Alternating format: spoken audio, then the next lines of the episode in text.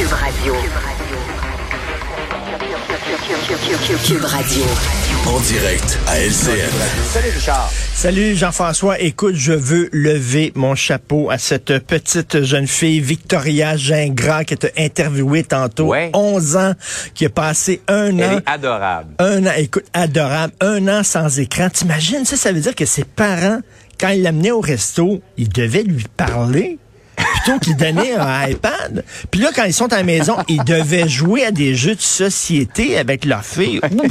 My God, c'est épouvantable. Non, vraiment, là, écoute, je lève mon chapeau. Euh, moi, décoller Oh oui. mon fils de 14 ans d'un écran, là, il faut que j'y mette des chaînes, accrocher ça après mon auto, puis appuyer sur le champignon. Là, dire, là, je sais pas comment ils ont fait. C'est vraiment là, il faut qu'ils nous donnent leur truc Ah. exactement. Mais je trouvais ça tout à fait savoureux comme entrevue. Elle est vraiment très, très allumée. Oui, oui. À surveiller, cette petite fille-là. Euh, la Ville de Montréal a distribué un avis euh, seulement en anglais. Yeah, uh, citizen in.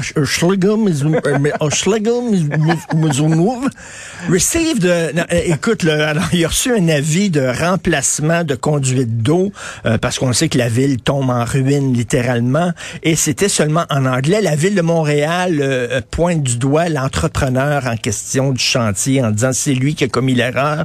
Mais bref, écoute, cette semaine, Jean-François, je discutais avec Joseph Facal, chroniqueur au Journal de Montréal, un urbain qui a quitté Montréal parce qu'il en pouvait plus par- euh, de la laideur de la ville, Ouais, de ouais, la ouais. saleté de la ville, de tous les travaux, mais surtout de l'anglicisation euh, à la vitesse grand V de la ville de Montréal. Euh, les, écoute, les, les, les, les affiches, les panneaux des, des commerces, les raisons sociales euh, en anglais seulement, euh, le bonjour aïe, quand tu tombes pas sur un vendeur, une vendeuse qui ne parle qu'en anglais, ça nous ramène à l'époque là, des, des vieilles anglaises de chez Eaton. À l'époque, on disait les grosses anglaises de chez Eaton, mais on n'a plus le droit de dire ça. Donc, euh, les anglaises de chez Eaton qui nous recevaient en anglais seulement. Écoute, euh, Ouais. on, on- on souligne le centième anniversaire de Camille Lorrain, hein, centième anniversaire de naissance. Oui, et tu c'est vu, as vu les, les étudiants de, de, de cégep anglophone, Dawson, qui disent c'est épouvantable, la loi 96 et tout ça. Il y a comme une fin de non-recevoir euh, la ville de Montréal. Pour eux autres, c'est une ville bilingue, sinon quasiment une ville en anglais. C'est comme si Montréal s'était totalement séparé du reste du Québec.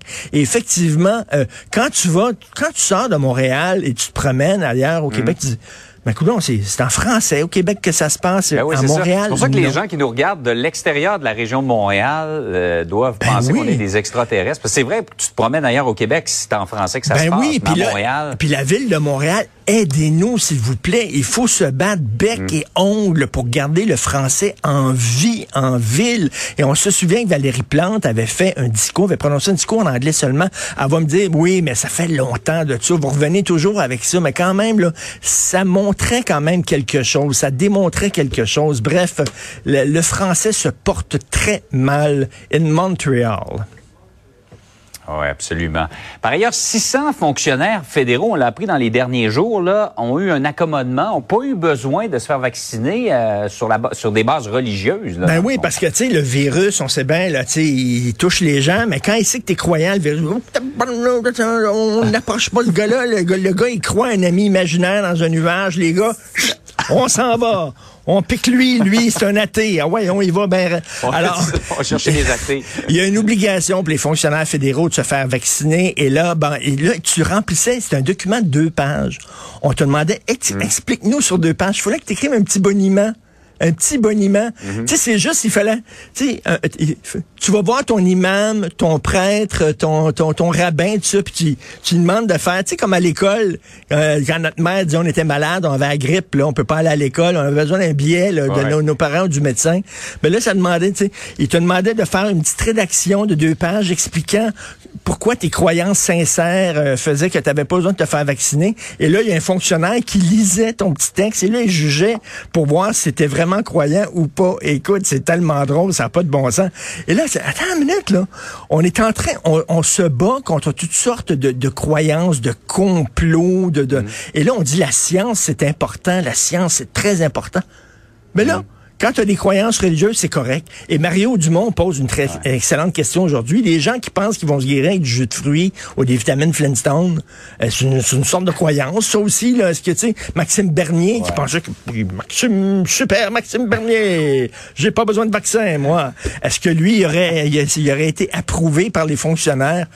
Écoute, à un moment donné, s'il vous plaît, la science avec un grand S, et lorsqu'on parle de pandémie, peut-on, s'il vous plaît, mettre la religion un peu de côté et vacciner tout le monde? Il semble que non, finalement. Non, tout Ben, à Richard, euh, have a nice weekend. Oui, thank you very much. Puis écoute, je vais montrer l'entrevue de cette jeune Victoria à mon fils en rentrant à la maison cet après-midi. Peut-être que ça va l'inspirer. Tout à fait. Salut, bon week-end. Salut.